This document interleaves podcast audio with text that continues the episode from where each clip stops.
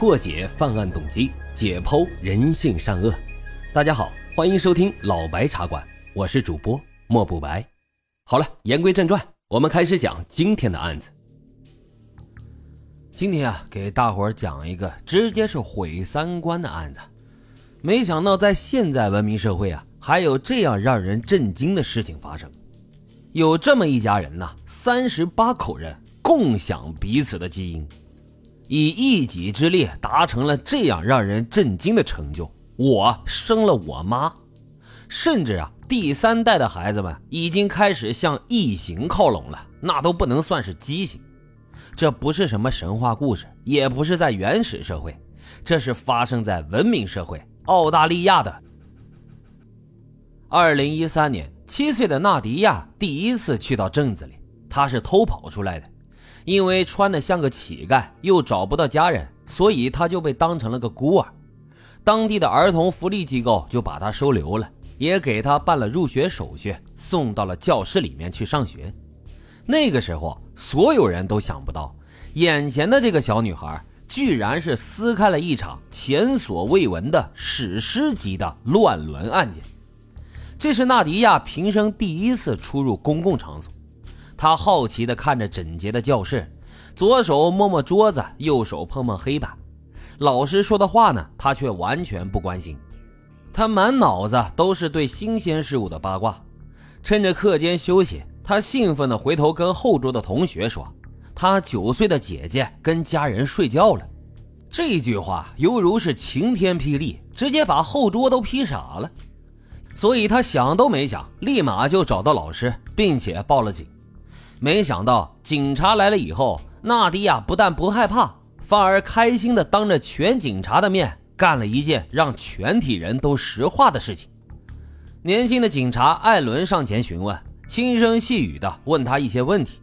可是纳迪亚呢，压根儿就没鸟他说了什么，熟练的就坐到了艾伦的大腿上，像个成年人一样。做出了很多挑逗性的动作，这一套操作也彻底让当场的所有人都气炸了。是谁这么丧心病狂，教七岁的纳迪亚这么干的？就在警方准备传唤纳迪亚的父母来一场批斗大会时，纳迪亚接下来的话就像是一颗原子弹，把整个小镇上人的三观也都炸成了渣渣。他说：“这是家族成员表达友好的传统。”如果艾伦愿意的话，他还可以跟他睡觉。他在五岁的时候就已经跟哥哥睡觉了，太他妈毁三观了！警方立即就决定要逮捕纳迪亚的家人。可没想到的是，关于纳迪亚一家的情况，整个小镇居然没几个人知道。原来他们一家呀，一直过着与世隔绝的生活，比间谍还隐秘呢。警方花费了整整两年的时间，详细的搜查证据。随着了解的越多，警方就越是觉得头皮发麻，脑子里啊只有一句话，用国粹来说就是“我操”，这场面还真没见过。纳迪亚的家族简称是科尔特家族，整整四代人，三十八口人，在六十年里每天都在内部消化。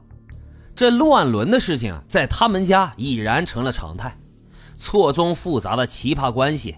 连希腊众神看了，那也得跪下叫爸爸。这个案子不但引发了欧洲、澳洲的思想大地震，还成为了现代社会下绝对不可能发生的一场与世隔绝的人性试炼场。他们家到底有多乱呢？来，让老白给大伙详细的说说。在搜集了大量资料后，我只想说，还真是离谱他妈给离谱开门，离谱到家了呀！别看纳迪亚一家人口众多。但是这三十八个人都是内部繁衍的产物。第一代人呢是族长蒂姆和他的妻子琼，他俩一共生了五个孩子，其中有三个女儿，分别是朗达、贝蒂和玛莎，还有两个儿子，分别是罗德里克和查理。从第二代开始，科尔特家族的关系那就是越玩越花了。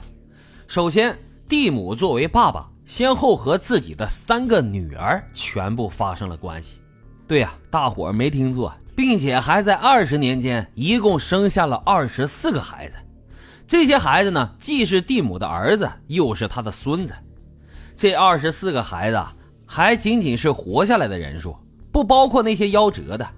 为了让自己的三个女儿像以后一样马不停蹄的怀孕，蒂姆几乎完全放弃了和他的原配妻子琼的关系。每天呀，像个皇帝一样，在三个女儿的床上是轮流睡觉。听到这儿啊，我想大伙儿啊已经忍不住要破口大骂了。但这只是他们家族的冰山一角啊！还记得咱们前面说了，蒂姆有两个儿子吗？他们分别和亲妹妹玛莎又生了两个孩子，其中一个就是咱们开篇讲的那个小女孩。这二十六个孩子也组成了科尔特家族的第三代。还没完呢啊！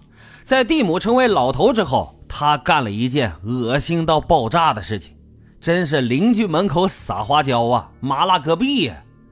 蒂姆和自己亲女儿生下的，理论上从血缘关系是他孙女的瑞琳又生了一个孩子。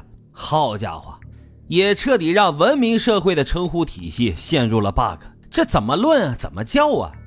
按理来说呢，金伯利是蒂姆的直系女儿。但妈妈瑞林又是蒂姆的直系孙女，也就是说，瑞林是金伯利名义上的妈，但金伯利也是瑞林名义上的妈呀。